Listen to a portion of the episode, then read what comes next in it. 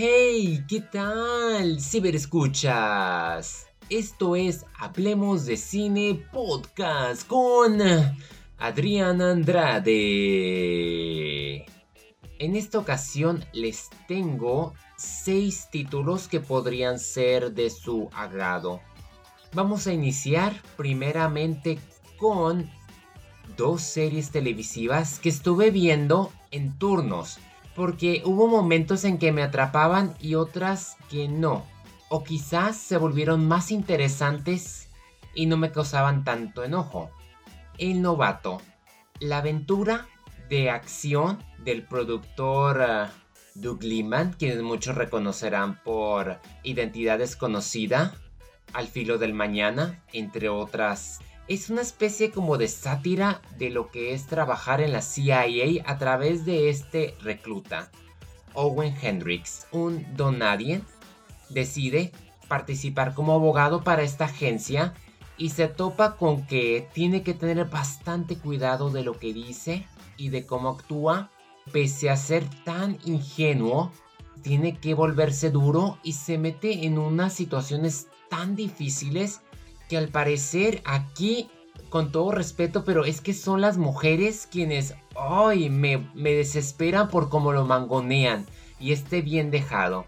El actor Noah Centineo es espectacular en la forma en que se desenvuelven. De verdad piensas que, que no la va a librar y quieres que la saque adelante, pero teniendo a Laura Haddock como Max, a Artie Mann como Violet, ay, entre entre las dos, la verdad, mis respetos, qué buenas actrices son, pero me, había momentos en que me desesperaban o que me enojan. Tenemos también a un elenco como Colton Dune, como Lester, Five Stewart como Hannah, Daniel Quincy como Anno, Kristen Broom como Janus, Bondu Kurz como Walter Milan, Nathan Fileón también aparece como un agente de CENTCOM, a muchos reconocerán por Nathan Drake. Y ha sido una serie con un buen elenco, con una buena narrativa, que es una producción muy interesante. En sus 8 episodios con una duración aproximada de 50 minutos cada uno de ellos, te encuentras con situaciones que en momentos se va a crear tensión, te va a asombrar, y te vas a dar cuenta del grado de manipulación que se vive o si de verdad te pone mucho a pensar en cómo sería para las personas trabajar en la CIA. ¿Podrá ser esto acaso tan real como parece? Yo creo que podría. Esta serie lo único que no me gustó fue que termina en continuación gacho. En el sentido de que vamos a tener que esperar como uno o dos años para ver qué es lo que nos depara. Entre tanto, hay una compañera llamada como el agente nocturno, The Night Agent, que ha resultado un total éxito para la plataforma de Netflix, con 10 episodios de duración de 40 a 50 minutos. Sin querer queriendo, podría decirse que Netflix acaba de conseguir su serie de Jack Ryan porque fusiona en el mismo estilo. Gabriel Basso como Peter Sutherland es otro protagonista que yo seguiría pero no está solo en este asunto. Tenemos a Lucian Buchanan como Rose Larkin, quien se vuelve su acompañante también sin querer queriendo y entre los dos llevan a cabo una trama de conspiración, espionaje, traiciones, no es lo que tú te esperas y más proveniendo de la Casa Blanca. Esta clase de misterio y suspenso es tan enriquecedor, tan inesperado, te enganchas desde el primer capítulo hasta el último.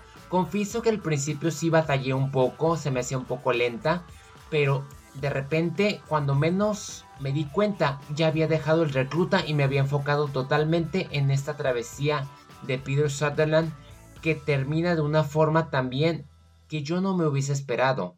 Tiene un sabor agridulce, pero al menos no termina en continuación y eso la convierte en quizás una de las mejores series de este año debo de confesar que la encontré más satisfactoria que Last Yo sé que son géneros muy diferentes, pero en el estilo de que Last esperaba tanto y simplemente me dejó abajo con el aspecto de la acción.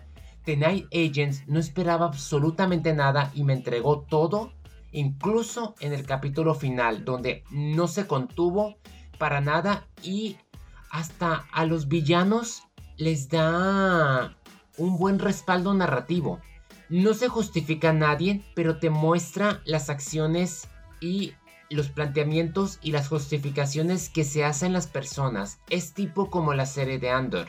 Llega un momento donde no sabes quiénes podrían ser buenos o malos. Aquí sí sabrías desde un principio quiénes son los buenos pero puedes como que llegar a entender cuál es el pensamiento político o de las personas con poder y darte cuenta de cómo funciona su psicología.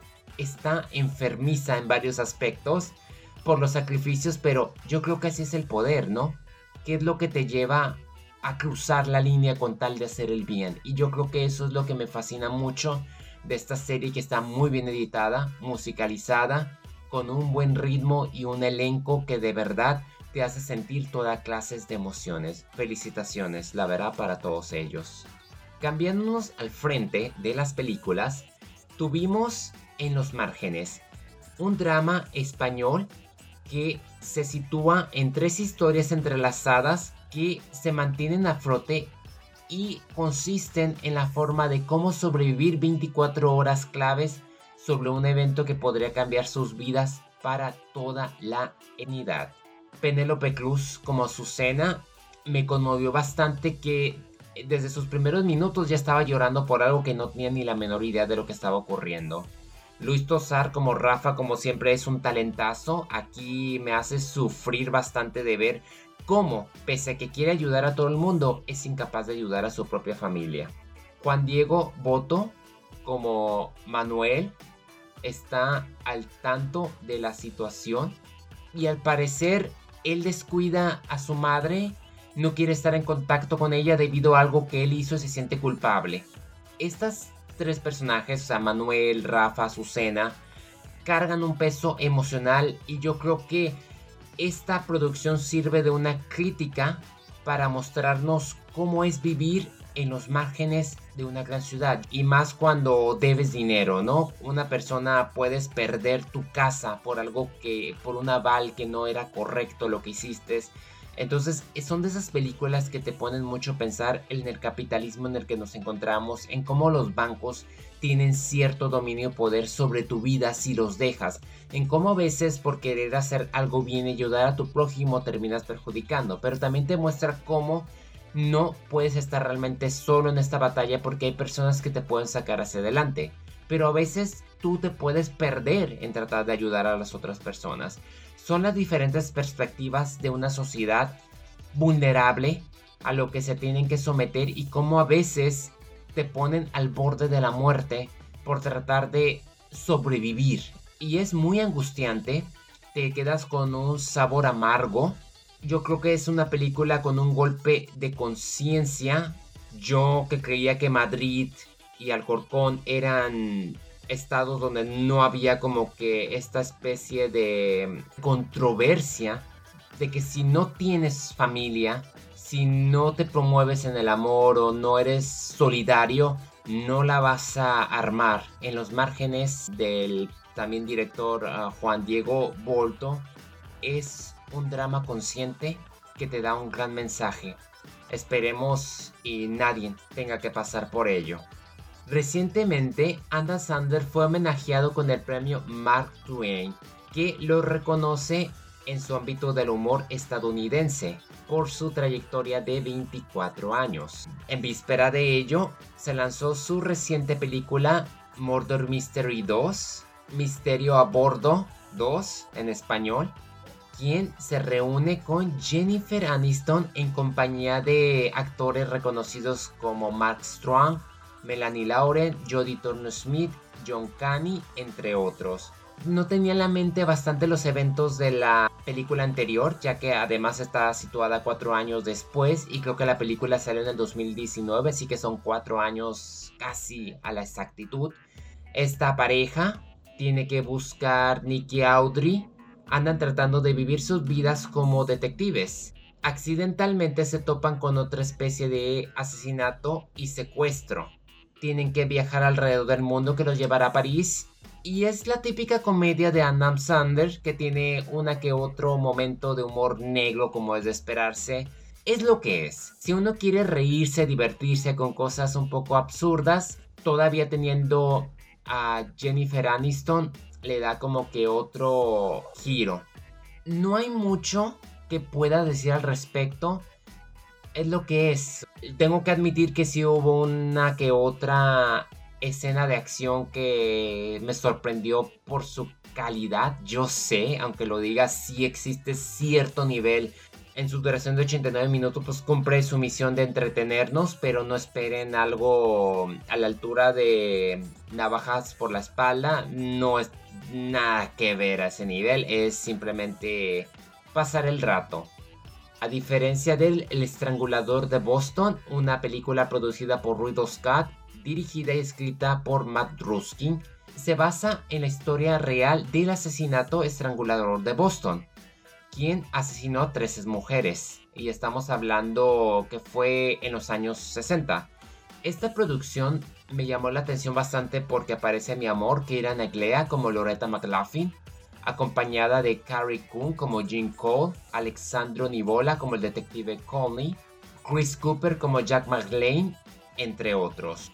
Me fascina su contexto, me gusta que no endiose a los criminales ni a los asesinatos porque sí toma los elementos como del zodiaco, es pausada, lenta, te explica el caso, pero si ya muchos estarán como que familiarizados, se darán cuenta que no tiene como que una conclusión satisfactoria, sino podría terminarte disgustando un poco, que ese es el punto, ¿no? Nos damos cuenta de cómo las autoridades desde entonces no saben llevar a cabo ciertos casos, pero cuando surgen vigilantes o personas que quieren hacer la justicia, las autoridades son veloces es terrible porque me pone a pensar, conociendo ahora su trama, en que los feminicidios, o sea, han estado pasando prácticamente desde décadas atrás. Ah, no solamente lo, lo, vemos en México, sino lo vemos alrededor del mundo, ¿no? Y es terrible saber que historias de asesinatos como estas siguen repitiéndose. Y es importante lo que hace esta película, demostrarnos cómo una periodista pudo ser mucho más que la propia autoridad y una periodista puede desenmascarar a los verdaderos culpables porque este es el giro que nunca te ves venir en esta adaptación.